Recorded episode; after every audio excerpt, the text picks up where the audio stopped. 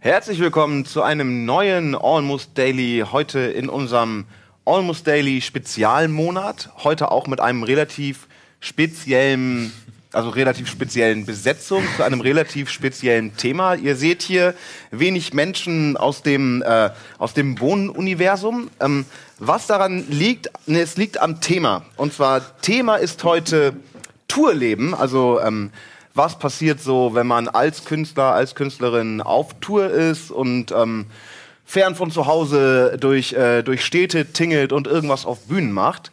Und ähm, dafür habe ich mir ein paar Leute eingeladen. Und ich fange ähm, jetzt mal direkt hier zu meiner Linken an. Hier sehen wir Professor Dr. Klaus Urban. Ähm, ein Mann, der seit über 50 Jahren auf Tour geht, ursprünglich mal, also so in den Anfangszeiten, also so 20 Jahre alt war, mit äh, so äh, Volks, volkstümlicher Musik, wie hast du es genannt vorhin? Folklore. Folklore, genau. Also ist Folklore volkstümliche ja, Musik? das, ja, wenn man es auf Deutsch übersetzen will, vielleicht, aber es war Folklore. Genau. Und danach ähm, auch mit, mit Soloprogrammen und Musik und seit 2009 hat er zum Poetry Slam gefunden und ist quasi konvertiert. Konvertiert, ja. ist quasi jetzt immer noch, also ist jetzt immer noch auf Bühne und als sehr erfolgreicher Poetry Slammer unterwegs. Dann zu meiner Rechten war auch jüngst bei mir im Moin Moin gewesen und war bei der Bonjour Extravaganza Show ähm, ein Poetry Slammer, der damit deutsche Meistertitel gewonnen hat, zwei an der Zahl und ähm, teilweise in seinen Höchstzeiten 25 von 30 Monatstagen einfach auf Tour war. Ne? Und das ja. ähm, in Jahren seit auch 2009, wie auch deine Slam-Zeit. Ihr habt quasi die gleiche 2010. 2010, stimmt. Er ist ja auch ein Jahr jü- jünger als ich. Stimmt, Ja. genau, deswegen. Exakt ein Jahr jünger. Seit Auf den Tag. 2010. Ja. Genau. Und dann ähm, haben wir noch Marie Curry, eine, äh, also die Sängerin oder Frontfrau von Neon Schwarz, mit dieser Band viel auf Tour.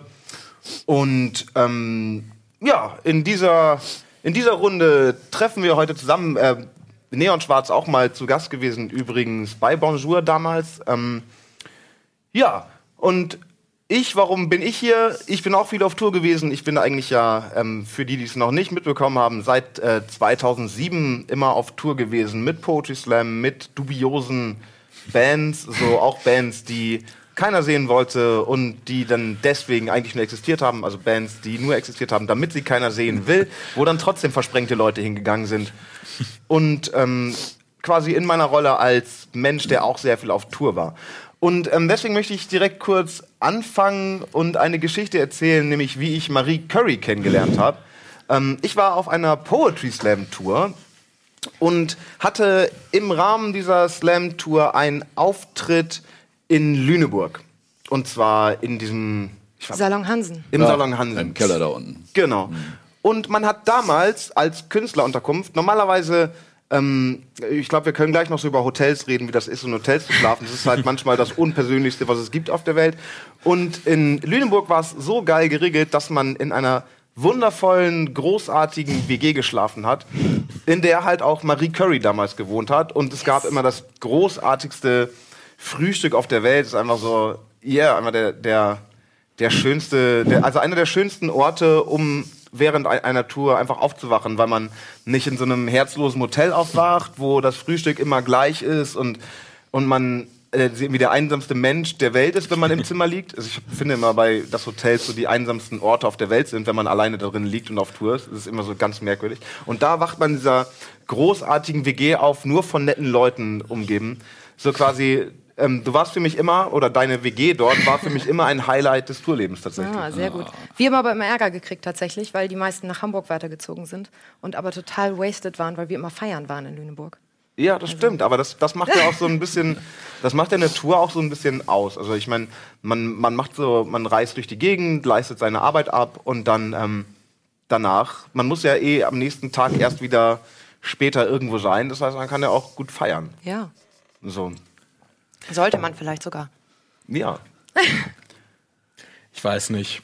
Ich finde das irgendwie nach einer gewissen Zeit turbo anstrengend, wenn du halt ein paar Tage am Stück auf Tour bist und Ja. dir dann jeden Abend äh, die Birne wegballerst. Ja, bei 25 Tourtagen im Monat ist es natürlich auch ja ein bisschen gut, das, doll. das mache ich jetzt nicht mehr, aber selbst jetzt, ähm, wenn ich halt so schon drei, vier Tage unterwegs bin, dann gehe ich jetzt am fünften nicht unbedingt noch feiern. Also, Klar, aber das, vielleicht bin ich einfach langweilig. Alt. ja, alt. Deswegen mögen mich ja auch alle. also ich habe ähm, zum Beispiel ähm, das mit dem, mit dem, mit dem Trinken, weil man, das gibt ja einfach, wenn du so in einem, in einem Job arbeitest, wo es fast dazu gehört, dass man so ein bisschen trinkt, ne? Wasser. Man, ja, aber also eigentlich, dass man schon in so einer, na, es wird halt gut getrunken. Ich habe dann deswegen 2014 einfach ein Jahr mal komplett nichts getrunken, ne, um einfach so komplett so einen Ausstieg zu haben aus dem ganzen, um, um, um dann trotzdem Tour weiterzumachen. Und was ich noch gemacht habe zum Beispiel, ist, dass ich mir ein Auto gekauft habe und dann öfters einfach Touren nicht mit dem Zug gemacht habe, sodass ich, wenn ich in Nordrhein-Westfalen oder irgendwo in der Nähe von Münster, also sagen wir mal so bis 300 Kilometer, äh, einen Auftritt hatte, dass ich gesagt habe, okay, ich muss jetzt ähm, nicht da pennen in der Stadt.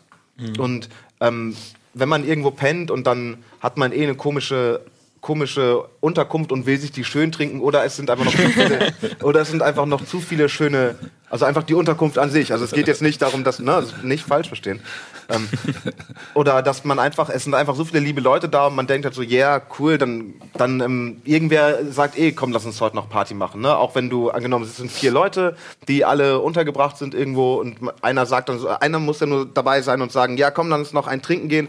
Und dann denkst du so, ja okay auf ein Bier kann man ja noch oder auf einen ne auf einen Mexikaner oder so kann man ja noch Ich glaube, das ist so, da, da reiben so gerade beim Poetry Slam so zwei Welten aneinander, weil sich da halt Leute begegnen, die so äh, mit einem Fuß schon in die Professionalität übergehen und Leute begegnen, für die das dann halt Hobby und aufregend und jetzt ist der Zeitpunkt, um super ausgelassen zu sein. Und ich glaube, wenn du diese, diese Grenze überschreitest, dann ähm, verschiebt sich das, also zumindest meiner Beobachtung nach, verschiebt sich das auch so ein bisschen mit dem Feiern. Weil die Leute, die sagen, hey komm, lass mal, lass mal noch steil gehen, sind so meiner Erfahrung nach die Leute, die halt das Ganze hobbymäßig betreiben und für die das ein besonderer Tag ist. nee nee Nee? nee nee auf keinen Fall ich kenne genug Ich Leute weiß, du bist da ganz anders eingestellt. So, ja, zum, also zu, zum Beispiel ich natürlich. Also würde ich auf jeden Fall so sagen, ich bin oft einer von denen, die sagt, ähm, lass uns noch steil gehen.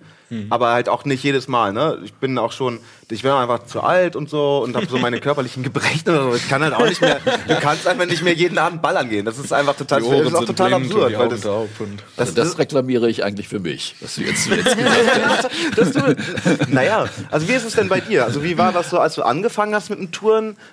Hast du da mehr Naja. mal so danach gefeiert oder ist es jetzt Naja, so? als, ich- als ich jünger war mit eigenem Programm, war ich immer alleine unterwegs. Da habe ich auch kaum andere Leute getroffen als Künstler alleine. Bist du auch, gehst du auch alleine wieder weg. Äh, dass ich mit anderen zusammen bin, das ist erst tatsächlich mit dem Poetry Slam gekommen. Ja. Und, äh, aber ich bin wohl nicht einer, der immer ordentlich mit feiern geht. Äh, ich schließe mich da nicht ganz aus, aber äh, ich bin dann doch schon in einem Alter, der dann ein bisschen mehr Schlaf braucht und äh, auch nicht in WGs unbedingt äh, schlafen muss, auf einer Matratze im Wohnzimmer oder sonst wo, sondern da habe ich schon gern auch mein Einzelzimmer inzwischen. Ja, ja, so in, inzwischen. Aber ähm, nach 50 Jahren wohlverdient. Ja, schwer erarbeitet. ja, ja. schwer. Ja, es gibt, es gibt immer so, es, also ich finde, es ist, es gibt einfach so viele verschiedene Arten von Tour, wo man das schon mitbekommen hat. Manchmal ist es halt richtig fürchterlich in irgendeiner WG bei, bei, ähm, beim, weiß ich nicht, beim beim Kulturreferenten des Asta in seiner in der, in der WG unter seiner Wohnung, ja, dass man da pennt oder so. Und in, in, weiß ich nicht, in einem, wo du, wo du einmal neben, du liegst quasi auf einer Isomatte auf dem Boden und du machst einmal neben dir so und schiebst so einen Berg Hundehaare vor dir her und denkst halt so, alter Schwede, wo bin ich hier gelandet? Ich möchte jetzt doch noch eben was trinken gehen, um, oder ich schlaf von mir aus auch am Bahnhof. Und dann, aber dann, hast, weiß ich nicht, ist Winter und du hast draußen fünf Grad, dann denkst du natürlich auch so, ja, okay, jetzt ähm, ertrage ich, ertrage ich diese Situation und denke, okay, diese, diese Stadt oder diesen Veranstalter streiche ich von meiner, von meiner Liste von vertrauenswürdigen Veranstaltern und da will ich nie wieder hingehen. Oder so angepriesene Künstler, sogenannte Künstlerwohnungen. Ne? Die Ja. sind ja auch manchmal sehr interessant, wenn man es sehr positiv ausdrücken Ja, es will. gibt, es gibt, da gibt es tatsächlich auch viele verschiedene Ich glaube, wir reden gerade fast von einer, einer ähnlichen. Vermutlich etwas in, eher in Süddeutschland gelegen. ja, so. Ich weiß genau, worum es geht. Also, wenn es ein Frankreich in Deutschland gibt, dann ist da wahrscheinlich dieses, diese Künstlerwohnung. Oh Gott. Wie viele Tage hast du es in dieser, also ich kläre ganz kurz auf, weil das ist, jetzt, sonst wäre jetzt ein blöder Insider. Es gibt, im, im fränkischen Raum gibt es eine Künstlerwohnung, ähm, da tritt man, also die ist in Nürnberg und wenn man in Nürnberg auftritt und dann noch in Fürth und noch so ein paar andere Städte, Ansbach, Ansbach, dann wird man immer so gescha geschattelt Bayreuth. zu den Auftritten und schläft dann da. In, da gibt es, lass mich nicht, lass mich aufzählen, es gibt ein Hochbett, es gibt zwei Doppelbetten, Doppelstockbetten und ein, ein al- alleinstehendes Bett, getrennt von einem Tisch. Dann gibt es noch eine kleine Küche. Ja, So. eine Und, sehr kleine Küche. und das Duschen ist ganz fürchterlich. Weil man das Wasser einfach nicht, also was heißt ganz fürchterlich? Wenn man auf kalt duschen steht, ist es das beste, ist es die beste Dusche, die es gibt. So. Es kann genau, also es passt, es können da ja im Prinzip fünf Leute schlafen und einer kann warm duschen. So, de facto. Es ist einfach wahr. Ja. Ist, Also wenn ist, er der Erste ist. ja, genau. Der erste kann warm duschen. Und die anderen können es nicht, außer sie warten vier Stunden oder so. Dann im Sommer, das Ding, also diese Wohnung ist direkt gegenüber von einem Klärwerk. Ja. Ja. Welches sich im Sommer immer so krass ausbreitet. Also Und, und gegen, äh, äh, rechts gegenüber ist auch noch ein Gefängnis. Also Ja, genau. Das Gefängnis allerdings sorgt dafür, dass man ähm, in relativ guter Nähe gute und gut bewachte, sichere Parkplätze für sein Auto hat. Also ich habe da tatsächlich nachts immer einen Parkplatz direkt vom Gefängnis gefunden. Und Video überwacht von der, vom, von der Polizei selber. Und es randalierte auch nachts keiner. Nee, nee, sonst werden die halt direkt reingesteckt. Das ist natürlich ein Standortvorteil für diese Wohnung. Alles andere sind totale Nachteile. Wie lange hast du es da am Stück ausgehalten? Ähm, ich hatte meine sieben Tage Frankentour, hatte da aber das Glück, ein Einzelzimmer zu haben. Ich war dann nur zwei Tage bei einer anderen Tour mal da. Okay. Ja, aber dann tourt ihr von Club zu Club und kommt immer wieder in die Wohnung Genau. zurück? Ja, aber das immer der gleiche Veranstalter. Rund, rund um Nürnberg herum. Ja. Ja. Ich glaube, ich habe es da mal fünf Tage drin ausgehalten. Und mit, mit, dann ist noch immer die Frage, Mit, an, mit anderen Leuten, also auch voll, voll besetzt. ja, dann ist immer die Frage, bei Poetry Slams ist, ähm, mit wem ist gerade diese Tour? Weil dann ist man immer mit den gleichen Leuten und man hat einfach totale Lieblinge. Zum Beispiel, wenn ich jetzt mit Zimni da auf Tour wäre, es wäre überhaupt kein Problem, wenn wir da jetzt, ähm, wenn wir da jetzt, weiß ich nicht, es geht halt, man hat halt seine Leute, mit denen ist es halt über, Ja, überhaupt kein Problem. Dann, da schläfst du auch, weiß ich nicht, zu viert in der Bootskajüte. Einfach, ne, so eine, ey, weil es einfach völlig egal ist, man, man mag sich, ähm, und es ist keiner da, der, also ich weiß, wie es halt nicht mit dem Schnarchen ist, aber mittlerweile kann ich Schnarchen auch einfach komplett ausblenden. Ähm, du hast ja, du bist ja mit, mit Band immer unterwegs, Marie. Ja. Das bedeutet, du bist ja im Prinzip immer mit den gleichen Leuten unterwegs. Ähm, Ja, also es gibt immer so kleine, kleine Änderungen. Wir sind inzwischen mit äh, acht Leuten immer unterwegs und äh, da ist teilweise wechselt der Tontechniker, teilweise wechselt der Lichttechniker, teilweise wechselt äh, der oder die, die Merch verkauft. Also ähm, ein bisschen Fluktuation gibt's da schon. Aber wir sind schon immer alle zusammen in einem Bus unterwegs. Also das ist wahrscheinlich schon was anderes als so im Poetry Slam. Ihr schlaft auch im. Bus? Nein. Nein. Nee, es ist kein Nightliner. Ah ja, okay. Wir haben diesen Sommer, diesen Sommer sind wir das erste Mal mit Nightliner unterwegs. alleine, also nur mit eurer Band? Es gibt ja, manchmal. Genau. Da sind ähm, zehn Plätze drin und dann Okay. nehmen wir wahrscheinlich noch zwei Leute mit. Und äh, also noch zwei extra Leute mit. Und äh, ja, da spielen wir auf dem Hurricane und auf dem Southside. Und dann muss man natürlich über Nacht fahren, wenn man ganz von Nord nach Süd oder Süd Ja. nach Nord fährt. Mhm. Ja. Und also ich war tatsächlich ähm, erst einmal in so einem Nightliner drin, oder? Also äh, beziehungsweise ich war zweimal in dem gleichen Nightliner, bin ähm, nie damit gefahren, weil sich nicht ergeben hat. Ähm, und ähm, in wessen Nightliner das war, erzähle ich gleich nach der Werbung.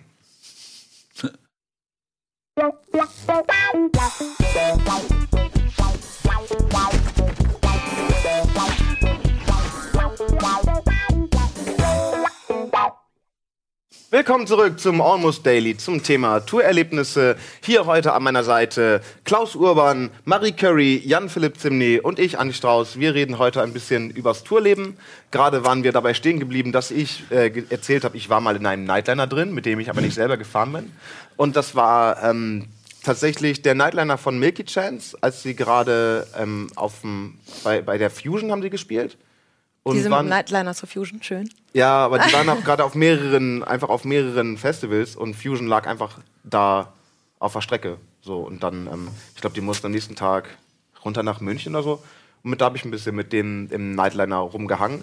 Und ein paar Tage später oder ein paar Tage davor, ich bin mir gerade nicht sicher, waren die nämlich in Luxemburg auf dem Food for Your Senses Festival, wo ich auch aufgetreten bin. Und da war ich dann im gleichen Nightliner schon mal drin. Also, weil ich halt irgendwie mit denen so eine, so eine Freundschaft habe und dann haben wir da ein bisschen rumgehangen. Und da Ist das da, wo man so quer in den Bussen drin liegt, mit so kleinen Einstiegskabinen? Ja, das sind auf jeden Fall so kleine Kojen, Ja, ja. wo man drin liegt. aber eigentlich nicht. Sind wahrscheinlich aber auch alle ziemlich unterschiedlich ausgestattet, die Nightliner. Es gibt da ja sehr viele Ja. verschiedene Luxusklassen, würde ich sagen. Ja, die gibt es auch Urlaubsbusse, da habe ich die mal kennengelernt, da haben wir zwei, drei Nächte in so einem geschlafen. Aber da stieg man von der Seite quer ein, so waren lauter kleine, kleine so Einstiegskabinchen von der Seite her. Und man, man äh, lag sozusagen quer zur Richtung des Busses. Da, wo normalerweise ähm, das Gepäck reinkommt. Vielleicht, vielleicht hat sie dich mit einem Von außen einsteigen. So ungefähr.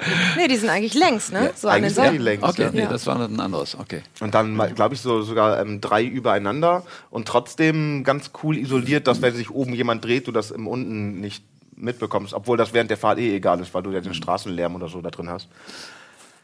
Und es gibt ja auch super viel Entertainment-Möglichkeiten. Weißt du schon, was in eurem Nightliner drin sein Ich habe wird? keine Ahnung, ich vermute, es ist einfach der billigste der billigsten. Also ich nehme jetzt nicht an, dass da so ein Fitnessstudio drin ist. Oder ein Pool. Also wäre schön. aber Der Pool wäre gut. Da kannst du auch neben dem Bus herlaufen, dann hast du Ja. dein Fitnessstudio. Ein Pool im Bus, das wäre echt. Keine Ahnung, so ein Whirlpool könnte man. Also bestimmt. Ja, Sicherlich. Aber so einen Überlaufschutz einbauen, glaube ich. ja, ganz schön, auf jeden Fall. Wie witzig wäre es, wenn es da so ein kleines Mini-Universum drin geben würde. Also so ein bisschen wie bei Rick and Morty. So, äh, aber nicht halt in der Autobatterie, das dann das Auto antreibt, sondern halt im Bus so eine, so eine kleine Parallelwelt mit Einkaufsläden und Friseursalons und halt Fitnessstudio und Schwimmbad. Kleine ja, oder wie bei diesen diese Harry Potter Dinger, wo man also in so ein Zelt reingeht und Ja, dann ist es genau. drin ganz groß und so ist der Nightliner auch.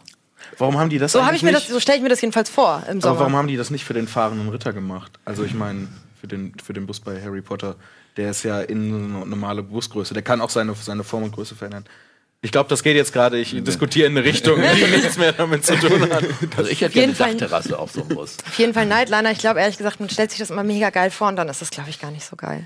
Also weil du, also da, man, es- alle sind eng gepackt, man hat nicht seine Ruhe, man fährt über Nacht, ist morgens irgendwie am neuen Ort und es Ja. muss die ganze Zeit warten und ähm, dann habe ich irgendwie gehört, dass es äh, immer wieder passiert, dass dann jemand da in das Klo scheißt und dann der ganze Bus stinkt und das war, glaube ich. Äh, äh, Aber es ist, es ist aber de facto trotzdem praktisch, einfach, ähm, weiß nicht, hier zu sein, ähm, weißt du, und du ähm, hast angenommen, du hast, also ihr habt ein geiles Konzert gespielt, und habt noch irgendwie kurz mit ein paar Leuten trinken und habt nochmal so ähm, Hä- Hände, Hände geschüttelt und wart selber noch, habt euch vielleicht noch einen Act angeguckt, den ihr gerne sehen wolltet, und dann ist so Zeitplan, okay, jetzt geht's los, und alle haben so leicht ein bisschen einen, einen Schwips, dann können die Leute, die, also dann gehen alle im Bus, treffen sich da, und die Leute, die gerade noch ein bisschen weiter Bock auf Geselligkeit haben, sitzen dann da so in ihrer Sitzecke im Bus und die anderen legen sich schon mal hin und dann liegen auch alle, irgendwann alle anderen, dann steht man auf und ist tatsächlich dann schon an dem Ort, wo man sein muss. Ja, das ist natürlich auch- einfach, glaube ich, eine der entspanntesten Formen des Reisens, nach, nach einem Hausboot oder so vielleicht. Aber was du gesagt hast mit dem Warten ist, das ist für mich so die Quintessenz aus Touren. Warten. Warten.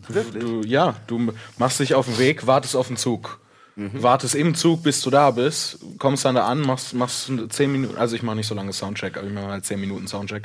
Und dann warte ich halt eine Stunde 50, bis die Show losgeht, mach dann zwei Stunden und danach warte ich wieder im Hotel, bis ich weiter. Also es ist Bis du halt- einschläfst. ja, ja, und Schlafen ist ja auch nichts anderes als warten irgendwie. Ja, vielleicht musst du Filmen deinen Tourmodus ein bisschen verändern. dabei. Meinst du? Ja. Das, das klingt total Was, fürchterlich. was Ja. macht ihr, was aber macht ich ihr weiß denn auch in der nicht. Zeit? Ich meine, wenn man so, So, alleine, ähm, ich meine, natürlich muss man viel warten, aber das ist ja oft auch gerade das Geile, weil wann hat man das, man, dass man einfach mit einem Haufen cooler Leute unterwegs ist? Also Mhm. ich mag meine, meine Band und meine Travel-Gruppe einfach so mega gerne und hänge einfach gerne mit denen rum. Mhm. Und dann ist es eigentlich, also wann hat man das sonst, dass man die ganze Zeit Zeit hat irgendwie? Wir spielen immer Frisbee auf der Raststätte, holen uns ein Eis, sitzen in der Sonne rum Ja. und äh, das ist richtig geil. Das ist eh das. Geilste. Also in, Entschuldigung, aber so Sommertouren ist das Geilste. Ich hatte, ich glaube vorletztes Jahr hatte ich eine wunderschöne Tour. Die war auch mit dem, mit der gleichen, so mit einer, mit einer Festbesetzung, alle zusammen in einem Benz. Und ähm, das war mein Alter, aber der gehörte gar nicht mehr mir, sondern ich habe dem, dem einem Typen von der Band irgendwann mal geschenkt im Prinzip. Ähm, weil der hinüber war, aber er konnte den noch reparieren. Dann habe ich gesagt, ja, wenn du den reparieren kannst, nimm ihn, alles cool. Und das war mit Kommando zurück die Tour. Und das waren die heißesten Tage vorletztes Jahr. Es war einfach so richtig ballerheiß überall, wo wir waren. Und wir hatten aber, wir haben nie gewartet. Also es war, wir sind irgendwann, sind wir so, wir haben immer so ausgemacht, wer an dem Tag so am nächsten Morgen so fahren muss in die nächste Stadt, damit der ähm, sich ein bisschen zurückhält beim, beim, beim, beim Party machen. Und wir hatten die ganze Zeit nur eine gute Zeit. Und wir haben immer die Touren, also wir haben wirklich, wir haben jede, jede Fahrt, weil das war wirklich, das waren wirklich heiße Tage. Es war richtig nur heiß. Und wir haben jeden Tag so geplant, okay, hier ist äh, unser Ort, wo wir sind, also sagen wir Leipzig, und wir müssen jetzt äh, nach ähm, ich glaube, Würzburg. Mhm. Und dann war einfach, okay, Strecke, äh, Google Maps angucken, wo ist ein See auf der Ecke, ne? Mhm. also wo sieht man schon so blau was leuchten und dann den gegoogelt und ähm, bis man einen See gefunden hat und dann haben wir einfach Route über den See und dann weiter, dass wir halt immer schwimmen waren. Einfach, das, das war so voll geil. Der, das war der schönste Badeurlaub ever. Ja, dafür haben wir aber zum Beispiel dann wieder oft keine Zeit. Also wir sind dann unterwegs und äh, sobald wir ankommen, muss dann so irgendwie Bühnenbild aufgebaut werden, Soundcheck, alles Mögliche und äh, das nimmt immer voll viel Zeit in Anspruch und wir müssen immer voll früh da sein. Und äh, müssen wir eigentlich immer durchballern und haben gar nicht so viel Zeit. Aber jetzt zum Beispiel, wir waren gerade in, in der Schweiz und in Bern zum Beispiel, da war mega Sonne, total Sommerwetter und da sind wir die ganze Zeit spazieren gegangen. Also da sind wir noch mit, da sind wir eine Riesenreisegruppe gewesen, fast 20 Leute. Ja. Noch mit einer anderen Band, die auch noch Freunde dabei hatte. Und ähm, da sind wir die ganze Zeit spazieren gegangen und haben alle fast einen Sonnenstich gekriegt. Da, also, Also was ich immer äh, doch schätze, ähm, dass man die Möglichkeit hat, äh, immer unterschiedliche Leute ein bisschen länger kennenzulernen. So bei Slams mhm. kommt man hin, äh, wartet vorher eine halbe Stunde, da ist aber auch kein Gelegenheit zum Gespräch. Hinterher wird getrunken oder sonst was auseinandergegangen. Aber da ist man dann den ganzen Tag mal zusammen und sitzt mal zwei, drei Stunden im Café und kann sich wirklich austauschen und was erzählen. Also da mhm. habe ich wirklich schon tolle Leute, interessant und wirklich tiefer auch kennengelernt und schätzen gelernt. Als, ganz anders, als ich sie vorher gesehen habe. Ja. Also das fand ich äh, wirklich gut dabei bei solchen Sachen. Ja, auf jeden Fall. Klar, da ist ja dann noch so, so eine gewisse Verpflichtung zur Nähe dann da. Mhm. Ne, man, man ist halt zusammen unterwegs, man, ähm, sonst ist keine andere Person da, man kann quasi nicht ausweichen. Nicht abhauen, ja. Da muss man, muss man sich ja mit auseinandersetzen. Das ist das, was, was ich beim Poetry Slam zum einen so sehr schätze, ist, ähm, dadurch, dass ja da halt nicht mit Hotel Einzelzimmer und so, so ein Quatsch gemacht wird, sondern dass man eben dann beim Veranstalter auf der Couch äh, zu sechst schläft oder halt sich ein Jugendherbergszimmer teilt mit zwei finnischen Backpackern, die auf Ecstasy sind ähm, ist tatsächlich passiert, deswegen ist jetzt nicht aus der Luft gegriffen. Ähm, ähm, da muss man sich dann halt auseinandersetzen. Und da beim Poetry Slam finde ich halt so schön, dass man sich dazu geeinigt hat, äh, dass man sich wenigstens nicht hasst, sondern dass so ein gewisses Maß an, an äh, Liebe auch da ist, damit man es so auch mhm. aushalten kann. Und der Unterschied, äh, der mir gerade aufgefallen ist, was, was du erzählt hast, was du erzählt hast und was jetzt du auch noch angefügt hast, äh, das ist immer mit anderen Leuten ich bin hauptsächlich mhm. alleine unterwegs ja. halt für, für oh, Das stelle ich mir halt richtig traurig vor, auch bei so. DJs und so. Das ähm, ja, das weiß ich nicht. Kann das, ob, ob das traurig ist für andere Leute. Ich finde es total geil. also abgesehen von dem Warten, klar mache ich auch ja. in der Zeit irgendwas. Ich arbeite dann oder äh, spiele irgendwelche Computerspiele oder mache Musik oder sonst irgendwas. Ähm, aber ich bin halt wirklich die meiste Zeit alleine unterwegs und ich bin sehr gut im Alleine sein. Das konnte ich schon immer, mhm. schon immer gut, schon als kleiner Junge so alleine spielen im Zimmer war überhaupt kein Problem. Hausarrest war auch nicht schlimm. Geil. Ja, genau, so mein natürlicher Zustand ist erreicht und deswegen habe ich damit überhaupt kein Problem. Aber ich glaube so für die meisten Menschen, für die, für die halt so richtige Menschen sind und als soziale Wesen, die, für die ist das dann ganz schrecklich. Und ja. ich, ich finde das total erfrischend. Also ich bin, ich bin auch sehr gerne alleine und deswegen finde ich es auch teilweise ganz gut, dass wir, dass wir eben dann in Hotels pennen und mhm. dann Zweierzimmer haben oder so und nicht immer in Bandwohnungen oder in, in den Wohnungen in den Clubs mhm. äh, sind und auch nicht, nicht die ganze Zeit mit Nightliner rumfahren, weil da mhm. hast du ja auch nicht deine Ruhe, oder? Ja. Ich weiß nicht, ja. was man dann weiß ich auch nicht, musst du da, dir da irgendwie im Club einen Raum suchen, der leer ist, um mal kurz alleine zu sein. Ja. Aber äh, also ich mag das eigentlich auch gerne, aber ich bin einfach auch sehr, sehr gerne mit denen unterwegs und habe mhm. dann halt zwischendurch gerne mal so eine Ruhephase. Ja. Aber wir sind auch nicht, also wir sind auch nicht 25 Tage im Monat unterwegs. Ich auch nicht. Sondern eher, okay, sondern eher, ähm, eher so jedes zweite Wochenende ähm, von Donnerstag bis Sonntag. So ist das eigentlich bei uns. Ja, sonst würde sie ja völlig vereinsamen. Wenn ja, du die Leute noch im Publikum hättest, dass du wüsstest, es gibt noch das andere Das deine Menschen einzige menschliche Interaktion ist mit den Leuten im Publikum. Nee, das war, das war auch äh, eine ganz schwierige Zeit, als ich noch so 25 Auftritte im Monat gemacht habe. Ähm, da war ich viel krank und ähm, da ist auch eine Beziehung dran zerbrochen und solche Sachen. Klar, wenn man, wenn man nicht da ist. ja, Nein, nein. die B-Bombe ist gedroppt worden. Ähm, und das, das musste ich dann noch irgendwann lassen. Aber das war so gerade das Jahr, da war ich gerade äh, das erste Mal äh, äh, deutschsprachiger Meister im Poetry Slam geworden und dachte so, geil, Und dann- wie schnell kommt das wieder? Ich will das alles auskosten Ja, ja, und alles mitnehmen. Und ich war, wie 2013, ich war 20. So, und deswegen äh, war auch dieser Hunger, der natürlich auch immer noch da ist, aber dieser Hunger, das alles mitzunehmen, war halt super groß. Und dann war halt mal für ein paar Monate die, der ganze Rest der Welt so ein bisschen unwichtig. Und dann habe ich gemerkt, dass, dass man das so nicht durchziehen kann. Weil dadurch, dass du halt so viel im Stress bist, dein Immunsystem geht total in den Keller. Du bist äh, anfällig für, für jeden Husten, für jeden Schnupfen, der auftaucht und äh, auch noch für schlimmere Sachen. Ähm, und das, das geht nicht. Mittlerweile habe ich, mache ich so, habe ich mir ein Maximum gesetzt. Ich mache maximal zwölf Auftritte im Monat. Das heißt, im Regelfall habe ich so zehn. Das heißt, ich bin noch zwei Drittel davon zu Hause und ähm, das ist ganz schön. So. Funktioniert das gerade für mich sehr gut. Ja.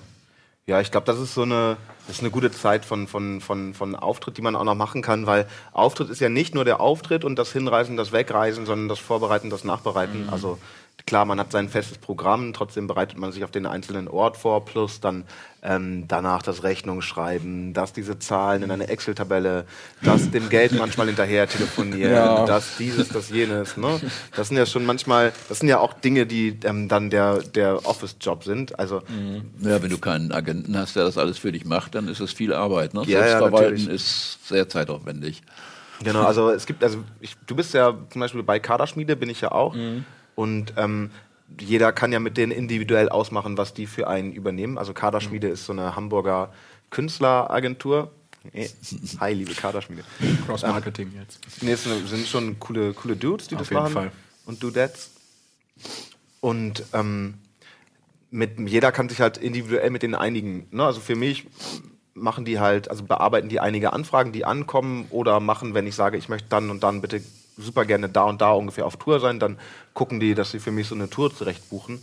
Aber mein Rechnungsschreiben und so weiter mache ich alles noch selber. Das kann man an die auch abgeben. Dann schreiben die halt für, für, für, die, für deine Rechnung für dich und so. Mache ich zum Beispiel. Also ich lasse das komplett über die laufen. Ja. Und ähm, das äh, finde ich schon sehr schön, weil ich mit diesen Office-Sachen nie wirklich zurechtkomme. Ja. Ähm, früher nicht gekommen bin ähm, und dann erst Monate später Rechnungen gestellt habe, was natürlich auch nicht geht. Und ähm, seitdem die das machen, läuft das halt flüssig. Man muss halt auch manchmal erkennen, was man nicht kann und äh, wo die Leute sitzen, die gut darin sind, Ja, das stimmt. diese Dinge zu tun. Aber ich liebe tatsächlich das Rechnungen schreiben. Also ich schreibe du ja, schreibst auch wundervolle Rechnungen. Ja. ja, ich schreibe ja immer so sehr individuelle Rechnungen. Ja. Ja immer kleine Kurzgeschichten, Ja. die dann teilweise auch ähm, auf YouTube, äh, auf, hier, auf Facebook geleakt werden oder so, wo die einfach so die Beträge rausschwärzen und so und einfach schreiben, boah, krasse Rechnung von Andi. So, äh.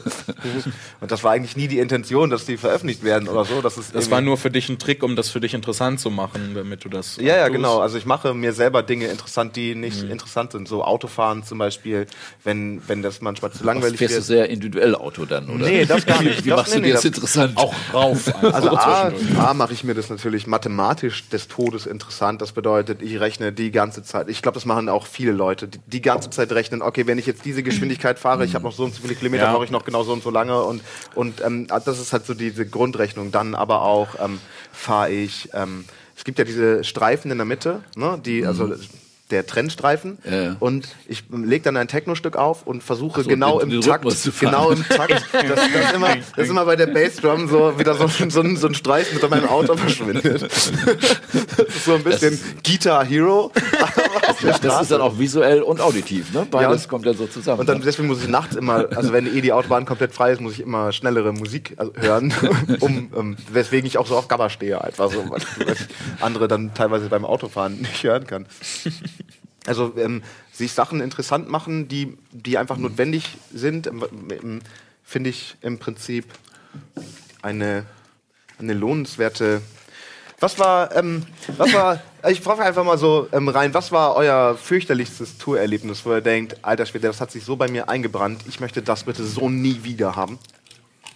Habt ihr da irgendwas, was sich so in, äh, in eure Köpfe eingebrannt hat? Es sind schon zwischendurch ein paar abgefahrene Sachen passiert. Ähm, ich, was, was sich mir echt in den Kopf eingebrannt hat, äh, war, da war ich für einen Auftritt in Bremen. Und du hast mich, genau, das, du hast mich doch hinterher mit nach Rheine genommen, oder? Tu, vertue ich mich jetzt ganz doll. Was sollte ich in Rheine? Ja gut, dann war das jemand anders. ich wollte einfach die Verbindung Nein, herstellen. nein, ich weiß, ich weiß an wen du bei Reine gedacht hast, wäre Achim Läufger gewesen. ja, Achim Und Läufger. das äh, verwechselst du nur wegen, wegen des Wegen Jahrgangs. des Alters. Ja. Obwohl er ja noch ein bisschen ich bin, jünger ich ist bin als super altersrassistisch. Sobald eine gewisse Grenze überschritten wurde, sieht das alles Ab gleich 40 aus. sind die alle uralt. Nein, so Sorry. So schlimm wollte ich das gar nicht machen. Auf jeden Fall, Rheine ist halt so, so ein Kaff im Norden von NRW. Und äh, die Bahn-App hatte mir gesagt, dass es da einen Anschlusszug gibt, der mich äh, nach Wuppertal, äh, weit, damals habe ich noch in Wuppertal gewohnt, der mich weiterbringt. Und dann kam ich da an und die App hatte halt einfach gelogen oder der Zug ist auf, ausgefallen. Jedenfalls kam dann nichts. Und dann hing ich halt in diesem, in diesem Kaff rum um äh, halb eins in der Nacht, glaube ich. Und es ging einfach nicht weiter. Und dann bin ich durch, durch dieses Dorf gelaufen, um halt die Zeit rumzukriegen, bis halt der erste Zug wiederkommt. Ähm, und hab, äh, äh, hab, äh, bin einfach stundenlang durch die Innenstadt getingelt und habe irgendwelche absurden Gespräche mit Schaufensterpuppen geführt, weil mir so unendlich langweilig war. Ähm, und dann kam irgendwann, nach so zwei Stunden, kam halt die Dorfjugend vorbei, die mich dann natürlich sofort als Außenseiter erkannt hatte. Und äh, ich dachte, ge- geil, jetzt gibt's richtig derbe auf die Fresse. Ähm, dann hatte ich denen aber so erzählt, also die erste Frage war so, was machst du hier? Und ich habe denen so erzählt, dass ich gestrandet bin und so, dass ich gerade nicht weiterkomme. Und die äh, fanden das ganz furchtbar witzig und fanden das dann auch interessant mit, mit Poetry Slam und Auftreten und so. Und dann haben die mir äh, Wodka angeboten. Und dann haben wir echt, haben wir echt äh, da noch ein paar Stunden zusammen am Bahnhof gesessen und getrunken. Und dann bin ich mit dem ersten Zug nach Hause gefahren. Und das war eigentlich alles noch ganz cool. Aber dann bin ich halt genau so in Wuppertal angekommen, am Bahnhof, in den Bus gestiegen zu mir nach Hause, dass ich genau mit den ganzen Schulkindern im Bus saß, die alle zur Schule hin sind. Und ich halt irgendwo zwischen besoffen und schon verkatert, dabei völlig übernächtigt, richtig drüber. Ähm, das war auch so das Im erste Schulbus. Mal im Schulbus mit den ganzen Kindern, die das das war das hat sich mir richtig krass eingebrannt. Das, das war schlimm. Ich glaube, Und ich glaube, das gehört auch dazu, zwischendurch mal irgendwo hängen bleiben auf Tour und Ja. nicht weiterkommen und so eine Nacht am Bahnhof verbringen. ja, ich glaub, glaube, dass das gehört tatsächlich, das gehört tatsächlich dazu. Ich glaube, da, da kann. Hast du sowas mal gehabt? Nee, nicht, in- nicht in der Art. Das, was mir jetzt so einfällt, ist in Wilhelmshaven Auftritt, auch schon wieder Jahrzehnte her. ähm, da waren keine Leute da. Und dann kam ganz langsam, ich glaube vier sind es dann geworden. Da ich gedacht, oh Gott, was wird das? Was für ein schrecklicher Abend. Und, Bist du- hast du gemacht? Hast ich habe es gemacht und es war fantastisch. Wir hatten so viel Spaß und es, war, uns kam dann noch ein Fünfter. Also, äh, das war ein toller Abend dann hinterher, wo ich dachte erst, oh Gott, das kann ja nur eine Katastrophe werden. Ne? Aber ich habe es gemacht und ja, wir waren dann alle zufrieden hinterher. So ein Ding hatte ich nämlich auch äh, vor gar nicht allzu langer Zeit, war ich in der Schweiz. Ähm, in Basel, glaube ich. Oder Bern, irgendwas mit B. Und ähm, da waren dann auch fünf Leute da. War das ein Solo-Ding? Ja, war eine Soloshow und es waren fünf Leute da. Und die Bühne war aber gigantisch hoch. also die war so 1,80 Meter hoch.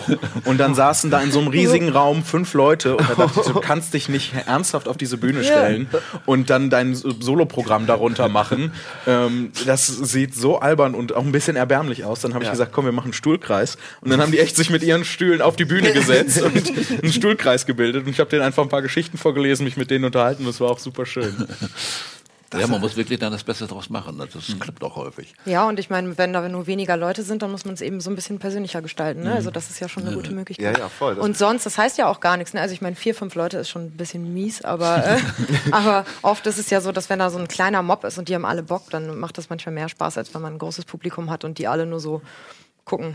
Nicht. Ja, ich, ich glaube, das ist halt auch dann noch was anderes zum Beispiel. Also du bist ja mit Musik unterwegs, ne? Ja. Und da hast du ja einfach Würde ich eine, jedenfalls so nennen. ich, ich nenn's, ich nenn's Wieso, gibt's da Zweifel? Ich nenne sogar gute Musik. Ähm, du bist ja, also, und man hat ja immer einen anderen Zugang zu Leuten und ist anders auf die Reaktion von, von den Leuten angewiesen. Vor allen Dingen, ihr seid ja auch noch im Team, ne? Und Ja. notfalls habt ihr als Band Spaß miteinander. Aber wenn du das so alleine vor so eine missgünstige, dann, dann, weißt du, was schlimmer ist als wenige gut gelaunte Leute? Viele schlecht gelaunte. Leute, die einfach nur so dich alle nur umbringen wollen. So, also quasi, ähm, da sitzen nur personifizierte negative YouTube-Kommentare auf, auf Spülen, ja. So zip, zip, zip und ähm, gucken dich an. Und du sollst irgendwas, ähm, da, du sollst sie erheitern. Ich hatte, glaube ich, so eine Situation nur, also so wirklich, wo ich alleine auf einer Bühne sein musste, einmal in Freiburg, was nichts mit den Freiburgern und Freiburg an sich zu tun hat, sondern mit dieser ähm, Messe, die da ist. Es gibt so eine Kleinkunst. Ja, ja, Kleinkunstmesse. Mhm. Und ich bin Im ja- Januar ist sie immer. Ich bin ja. generell nicht so der Messen-Fan.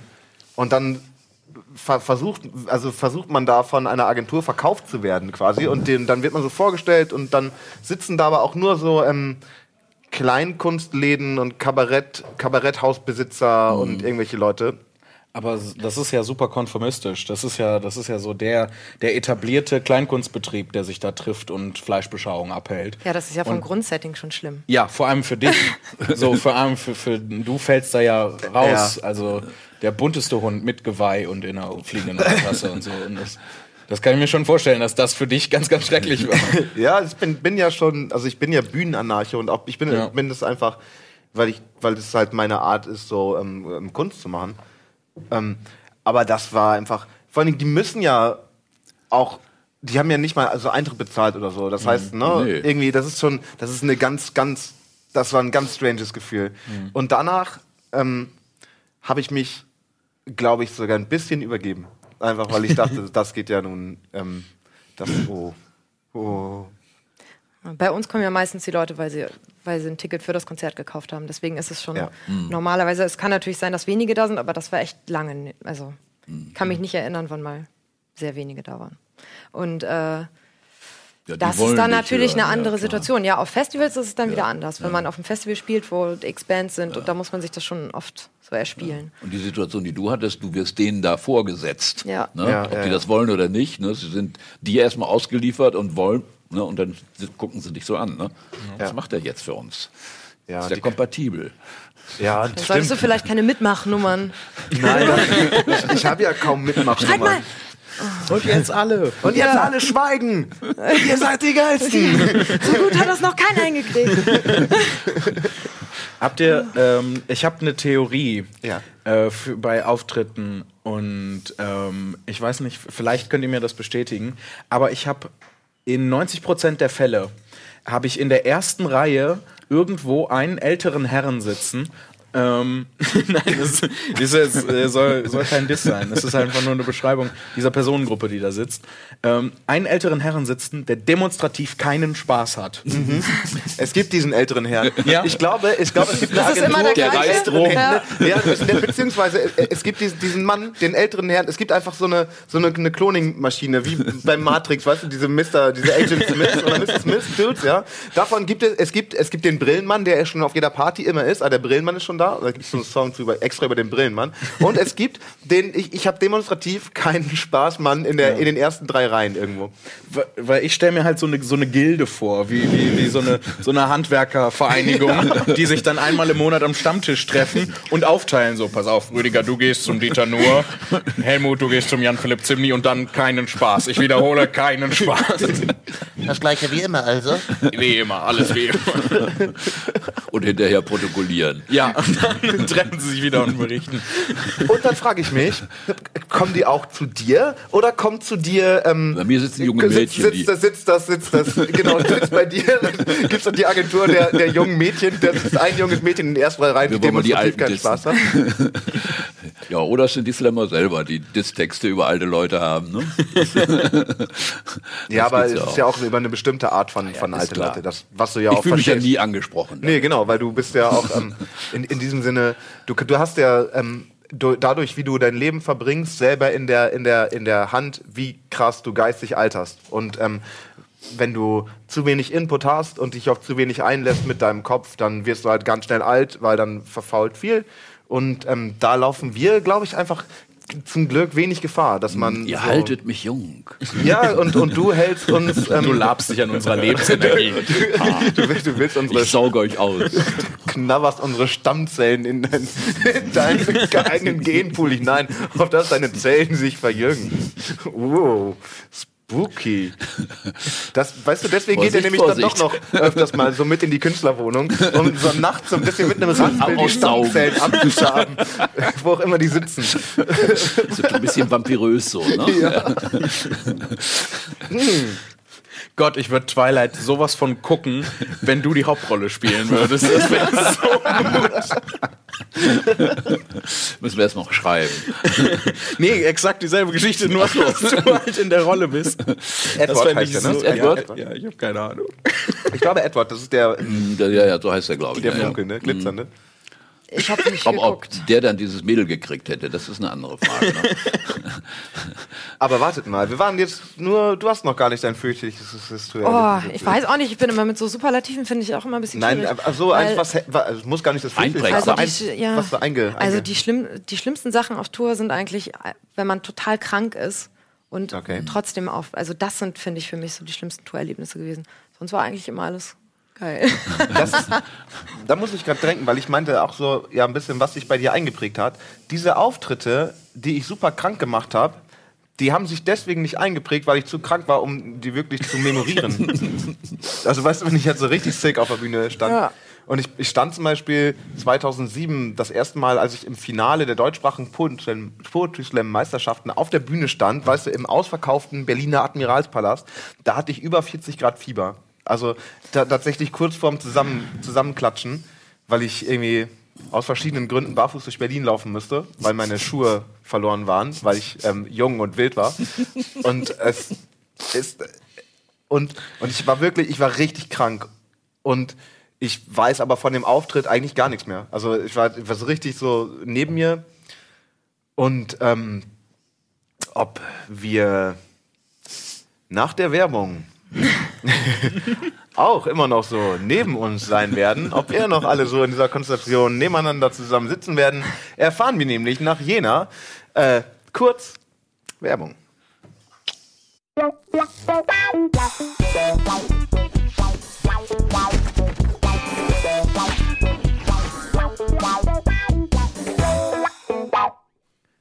Willkommen zurück zum Almost Daily, zum Thema Tourerlebnisse im Rahmen des Almost Daily Aktionsmonates. Äh, viele Almost Dailies, einen ganzen Monat lang. Heute in einer ähm, ganz besonderen Besetzung.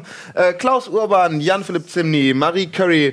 Und wir reden heute ein bisschen über Tourleben im Allgemeinen als Künstler, wie es so ist. Und äh, das wisst ihr wahrscheinlich noch, es war ja nur eine kurze Werbung. Und wir waren dabei stehen geblieben, ähm, krank auf der Bühne sein. Ich habe erzählt, ich stand mal mit 40 Fieber auf der Bühne. Und ähm, Marie meinte, es wäre das Schlimmste, wenn man so richtig krank auf Tour ist. Ja. Vor allen Dingen, ähm, man hat ja gerade in so einer Band noch eine größere Verpflichtung, dann trotzdem zu machen. Ne, Ja, man wenn sagt, man, also wenn man weiß, es geht ein Wochenende auf Tour und es sind, ist irgendwas ausverkauft und äh, die, da hängt die ganze Band dran, die ganze Crew hat eingeplant, dass man das Wochenende unterwegs ist und man selber ist, äh, merkt, ich bin überhaupt nicht fit, dann überlegt man sich das wirklich sehr, sehr, sehr oft und lange, ob man das absagen soll. Ja. Und deswegen äh, sagen wir es meistens nicht ab. Ja. Aber zum Glück sind wir, wir sind halt drei Leute am Mikro und da können dann, äh, können dann die anderen das auch ein bisschen auffangen, wenn jemand mal weniger sagt oder so. Ja. Also das ist ganz gut äh, können wir immer ein bisschen tricksen. Aber das ist, äh, keine Ahnung, da muss man sich halt hochputschen mit irgendwas ja. Für ein paar Stunden. Aspirinkomplex. Zum Beispiel. Können, die können unsere Tour sponsern, würde ich sagen. Ist C, es gibt Genau. halt diese, diese Dinge, die einfach in jeder, in jeder Tour-Apotheke da, dabei Ja. sind. Ne? Das ist, das ist auch wirklich verrückt, weil das einfach auch äh, ganz schön viel bringt für eine kurze Zeit. Ja. Also danach ist man wahrscheinlich kränker als vorher, aber Ja. Ja, das sollte man nicht dauerhaft tun. Ja, Auf nee. keinen Aber Fall. das ist, das ist auch, ähm, wenn du weißt, ne, ich gehe auf Tour und ich kränkel so ein bisschen, ähm, dann in die Apotheke reingehen und sagen, ähm, ich merke, wie ich krank werde, aber ich habe keine Zeit, krank zu So, werden. Das ist der Schlüsselsatz. Dann halten sie dich fest. Dann kriegen sie, dann kriegst du die, den richtig abgefahrenen Scheiß wie Aspirinkomplex oder. Ja, aber die sagen immer schon, wenn man das kauft in der Apotheke, sagen die immer schon so, aber sie wissen, dass sie das nicht dauerhaft nehmen sollen. Ja, Die Aber sie wissen, dass sie davon nicht wirklich gesund werden. Ja, ich weiß. Ja. Dann gibt es noch immer diese Dinge für die Stimme. Wie heißen diese? Alles Mögliche. Also, Ja, da gibt es tatsächlich einfach relativ viel. Und jeder hat diese so seinen Trick. Islamos, Emser-Salzpastillen, dann diese, wie heißen diese? Gelarox oder Reha Gelory Rox Voice, oder die so Gelo- ekliges Schleimzeugs. Mhm. Ah, ja. Aber ja, alles ausprobiert. Aber wir haben jetzt In-Ear-Monitoring, das ist wenigstens für die Stimme ganz gut. Wie heißt das cool, Ding? ja. In-Ear-Monitoring, dass du so Ach Knöpfe so, im. Ohr Ja, hast ja, ja, und okay.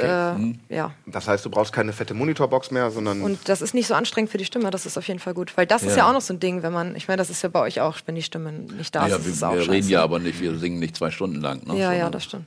Immer nur ku- kurze fünf Minuten oder so. ja, aber Aber es also, ist trotzdem sehr stimmlastig und dann Ja, weiß man ja, ne, immer wenn man, äh, wenn die Stimme nicht in Ordnung ist, ist es halt einfach richtig scheiße. Das ist zum Glück ein Kelch, der äh, an mir vorübergegangen ist und auch immer noch. Oh, danke sehr, Andi. sorry. Ich genieße das. Ähm, Ich habe Ohr fast, die ja. Berührung. ähm, aber ich habe äh, nie so richtig Probleme mit der Stimme, selbst wenn so mit Grippe und sowas. Ja, ich bin, ich bin sehr froh und äh, ich meine, ich rede ja dann auch zwei Stunden am Stück Ja, und stimmt. mach und mach und tu und brüll halt auch noch eine ganze Menge. Ähm, aber ich habe ehrlich gesagt nie Probleme damit gehabt. Und ich bin sehr, sehr glücklich und sehr dankbar dafür. Ja, auf jeden Fall. Aber ich hatte das komischerweise auch schon, dass ich beim Sprechen stockheiser war und wir irgendwie ein Radiointerview hatten und ich dachte nur so, pff, oh Gott, was war das denn? Also so, da kam kaum Ton raus und dann auf der Bühne ging's wieder, weil das dann teilweise schon eine andere Technik ist, wenn man spricht oder wenn man singt oder Ja. rappt. Ja, und, Also. und der Adrenalinausstoß war noch ein anderer. Vielleicht ne? auch, ja. Ja, ich finde auch, dass Bühnenadrenalin ähm, ziemlich viel regeln kann, Ja. manchmal. So. Auch von in, in diesem von ähm, manchmal, wenn ich so auf Tour bin, ich habe ja, ich habe tatsächlich wenig mit, ähm, also jetzt einmal habe ich gerade von der mit 40 Grad Fieber auf der, auf der Bühne ähm, habe ich erzählt, aber ich bin eigentlich wirklich selten krank. Also so, dass ich mal irgendwie wirklich eine Grippe oder eine Erkältung oder sowas habe, das kommt echt super selten vor. Und ich habe wegen sowas, glaube ich, in den zehn, elf Jahren, die ich das jetzt mache, habe ich von allen Auftritten, die ich habe, ich habe vielleicht sechs abgesagt, ne, in, in elf Jahren, weil ich irgendwie so, so ein bisschen so eine protestantische Ethik, ich mache es einfach nicht. Ich so, ich kämpfe mich da durch. Ich habe immer gesagt, so ja, ich kämpfe mich da durch. Ich, bin- ich bin zuverlässig.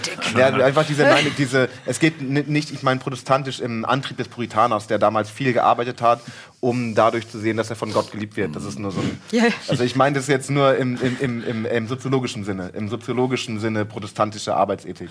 So. Jetzt hat er es. Entschuldige. ähm, das war eigentlich hochwissenschaftlich, was ich gesagt habe und, und tatsächlich sogar richtig, aber es hat, das, eigentlich war es Unsinn, das ähm, zu benutzen. Aber ähm, irgendwie habe ich immer das Gefühl gehabt, ja, ich mache das einfach, ich baller, ich baller durch. Und was ich dann, also was ich halt schon manchmal so hatte, dass ich äh, einfach, ähm, ich sag mal, so von, von meinem, von meinem Freudehaushalt so nicht gut zurecht war und dann ähm, auch ein bisschen depressiv auf Tour war und so. Das ist halt auch ganz fürchterlich. Aber manchmal gibt es diesen, also ich neige halt so dazu, manchmal in so depressive Phasen zu fallen. Aber kommt man nicht da eher nach, dem, nach der Tour in so eine Phase? So Ähm, dieses. es ist bei mir ist es völlig verschieden. Es hat nichts mit der Tour zu tun tatsächlich, sondern ich, ich gebe es auch. Ich, ich meine, ich habe mich über die Jahre schon mehr und mehr und mehr und mehr im Griff. Aber es gibt manchmal Situationen und da macht das so ein. Ich weiß nicht, ich sitze im, im Backstage. Das war, weiß ich nicht, mein- als ich meinen einzigen wirklichen Titel bei, beim Slam geholt habe, als ich Nordrhein-Westfalen-Meister geworden bin. Ähm, da war ich echt den ganzen Tag vorher, ich habe, das war in Köln, die, die Meisterschaften, die NRW-Meisterschaften waren in Köln. Ich saß den ganzen Tag dabei. eigentlich nur in, dem, in der Jugendherberge oder in dem, in dem Hostel, habe eigentlich den ganzen Tag nur irgendwie so rumgeheult und saß irgendwie in der Badewanne und habe da geheult. War, dann echt vor meinem Auftritt so im Backstage, eigentlich saß nur auf dem Boden und war so, oh Mann, ey, fuck, und hoffentlich ist es gleich vorbei.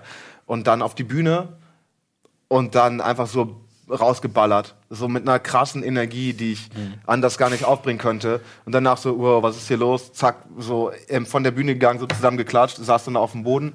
Auf einmal so, ah, geil bewertet worden, du bist jetzt noch mal im Finale. Und dann, weißt du, so, oh nein. Und dann im Finale noch mal so krass, so wie, wie außerkörperlich, einfach so alles rausgeballert, so, oh. Und dann, ähm, dann gucke ich mir da, es gibt da Videos von einfach und ich denke so, ja, okay, krass. Wie hast du denn das gemacht? Weil ich, ich kann mich gar nicht mehr, ich kann mich null, null an den Moment auf der Bühne erinnern. aber komplett an den Tag davor, wie, wie, wie scheiße ich drauf war. Also wie, wie traurig ich war. Und dann war ich danach so erstmal so, ich habe das nicht geglaubt, das, dann wurde so abgestimmt mit Applaus und ich hatte dann gewonnen. Es war so richtig krass laut, die haben so laut applaudiert, dass einfach so Gläser aus dem, aus dem, aus dem, aus dem Regal an, an der Bar gefallen sind. Meinten, es war einfach, es war wirklich krass. So, ich kann es gar nicht, ich kann es gar nicht beschreiben, wie krass es einfach war und wie, wie krass es für mich. Ich war echt so, wow, das kann doch jetzt nicht wahr sein. Dann wurde ich auf einmal von Sebastian 23 so hochgehoben, so, ey, du hast gewonnen. Ich so, wow. Und dann habe ich noch ein bisschen getrunken nicht, nicht mal viel und bin dann irgendwann mit Sebastian nach Hause gefahren, also mit dem Zug. Und ähm, über Bochum, Sebastian steigt in Bochum aus, ich musste dann ja nicht mehr, mich, nicht mehr weit, schlaf aber in diesem Zug ein und wach dann in Hamburg auf. also man musste eigentlich nur nach Münster und wacht dann in Hamburg auf. Weißt Wow. du, So wow, Mann. so alles, es war einfach, also manchmal ist es total wirsch, was das alles mit einem machen kann, wenn man auf der Bühne ist, mit Ja. deiner, mit deiner Laune, was du da rausziehen kannst. Und wow, ja, es ist manchmal, also auch Dinge, die ich einfach so nicht verstehen kann, obwohl ich immer versuche, mir selber alles zu erklären. Aber es kommt halt auch immer, das ist ein, einfach eine ganz andere Situation, auch wenn das Publikum gut drauf ist. Das ist Ja. echt unfassbar, was da teilweise so für eine an Energie, Energie kommt. kommt. Voll, ja. Also. Das ist tatsächlich was, was einen so aufpowern kann, wenn die, Ja. wenn die, wenn die auf einmal krass drauf sind, dann so, wow. Ja, oder dass man von der Bühne kommt und denkt so, boah, was war das denn jetzt gerade? Also das hat Ja, mich schon voll oft, das ist echt- nur so dachten, was war da denn jetzt eigentlich gerade los? Ja. Das ist Und das richtig geil. Interessante ist, dass man das ja relativ schnell merkt, wenn man auf der Bühne ist. Da braucht man oft nur drei, vier Sätze und dann weiß man schon, das Publikum geht Mhm. mit mir oder es geht nicht. Ja. Und das dann noch irgendwann zu kriegen, ist so unglaublich schwer, wenn man am Anfang gleich das Gefühl hat, es läuft irgendwie nicht. Aber das, macht ist halt auch manchmal. Spaß, wenn man so denkt, so, Ja, okay, ist das spannend, ist. ne? Ja, also auch wenn man, äh, wir waren schon auch mal Supportbands für andere Bands und so weiter. Und die sind dann ja nicht wegen uns da. Ja. Und dann da so ranzugehen, so, okay, wir, wir kriegen das jetzt aber hin, so, die sind nicht wegen uns gekommen, aber, äh, aber wir kriegen die schon warm. Das ist dann irgendwie auch eine ganz coole Herausforderung. Also manchmal macht es dann Spaß und am Schluss sind die halt richtig da. Und ähm, ja, wenn es gar nicht funktioniert, ist es natürlich scheiße, aber es funktioniert auch oft. Ja, Man muss einfach dranbleiben. Man muss einfach so, scheiß auf alles, ich zieh das jetzt durch. ja, voll. Habt ihr das auch manchmal, äh, dass bei so Auftritten, ähm, ne, wo, wo man schon, wie du eben gesagt hast, merkt, dass, boah, heute kommen die nicht so richtig mit, dass du sie dann aber irgendwann kriegst und dann aber auch relativ schnell wieder verlierst. Und der ganze Abend ist nur so ein Einpendeln um einen ertragbaren Wert. Ähm, von jetzt habe ich sie, oh, sie sind wieder weg. Und jetzt muss ich wieder arbeiten, dass ich sie wieder kriege und sie sind wieder weg und so.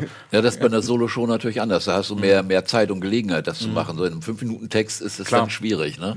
Dann das noch wieder reinzuholen. Also manchmal gelingt es, manchmal auch nicht.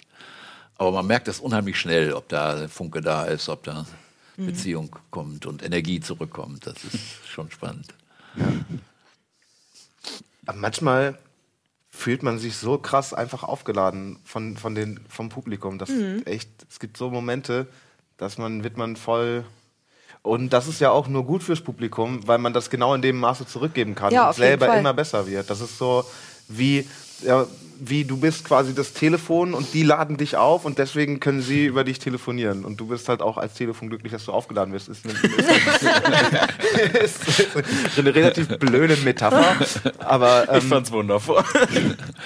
Du darfst dich bloß nicht an dem einen einzelnen Herrn da aufhalten, ne? Der da sitzt, Ja, vor der natürlich eine. Gruppe Ja. geschickt und dann, Aber das ist ein fantastisches Gefühl, wenn du den zum Lachen bringst. runter. das auch. Das Aber das muss man gut. sowieso sich auch gewöhnen, dass man sowas persönlich nimmt, wenn da so einer dazwischen steht und so guckt und dann darf man halt nicht denken, wieso guckst du so, wieso?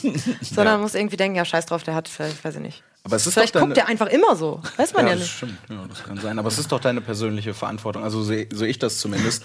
Wenn, ähm, gut, mit Musik ist das jetzt vielleicht ein bisschen was anderes. Aber wenn ich mich da hinstelle als Kabarettist, Comedian, was auch immer, und sage so, ihr müsst jetzt Eintritt bezahlen, ähm, um mich zu sehen, dann bin ich doch in der Verantwortung, auch denen halt eine geile Show zu liefern und die halt auch davon zu überzeugen, dass das jetzt äh, witzig ist, dass sie Investition Spaß war, haben. ne? Ja, ja, genau. Also das quasi zu rechtfertigen, dass die in Vorkasse gegangen sind, sozusagen. So wirtschaftlich würdest du das angehen. Ja, emotional wirtschaftlich. Das ist jetzt eine Gefühlsökonomie. Äh, nee, aber das ist auch, das ist was, was mich auf jeden Fall motiviert, zu sagen, so, die, die sind nur meinetwegen hier hingekommen und die haben ihr hart erarbeitetes Geld äh, für mich ausgegeben. Dann muss ich jetzt auch verdammt nochmal meinen Arsch hochkriegen und denen eine ordentliche Show bieten. Ja, so, und also, die halt auch davon überzeugen, so hier, wir haben jetzt Spaß Ja, zusammen. das auf jeden Fall, dass man da auf der Bühne, also jetzt nicht aus wirtschaftlicher Sicht würde ich das nicht sehen, sondern einfach das, dass die Leute kommen da hin und wenn man da auf der Bühne steht, wenn man da schon Platz auf der Bühne hat, dann sollte man das auch, sollte man sich auch Mühe geben. Das, absolut. Also, das ist ja wäre das Schlimmste überhaupt, da zu stehen und zu denken, so, ja, ich habe keinen Bock, äh, ich rotze jetzt irgendwas hier hin, keine Ahnung. Natürlich ist man da, um was zu machen und hat da. Je mehr die bezahlen, desto besser musst du sein, ne? wenn man das weiterdenkt. Nee, das würde ich schon entkoppeln. ähm, nee, allein dadurch, dass du da bist und dich da hinstellst, diese Dreistigkeit zu sagen, ich stehe jetzt hier auf der Bühne und ich erzähle euch was, äh, verpflichtet dich dann auch was Cooles zu machen. Ja. Aber apropos, allein der Fakt, dass du jetzt da bist und dass du jetzt da bist und dass du jetzt da bist. Also ich bedanke mich, dass ihr hier wart, weil wir müssen leider jetzt äh, langsam zum Ende kommen. Wäre noch gerade erst warm. Ich weiß, wir werden gerade erst warm. Vielleicht kriegen wir diese Konstruktion irgendwann noch mal hin, wenn die Leute sagen, yeah. Ansonsten bedanke ich mich ähm, unglaublich bei meinen Gästen. Äh, Professor Dr. Klaus Urban, Marie Curry. Professor Dr. Marie Jan- Curry. Professor Dr. Marie Curry. Professor Dr. Nein, Herr, Herr, Herr. Herr Doktor. Nein, Herr, einfach Geheimrat Herr Zimni Strauß. Jan Flipflop Zimni. Genau. Und genau. Und ich. Ähm, ja, ciao. Tschüss.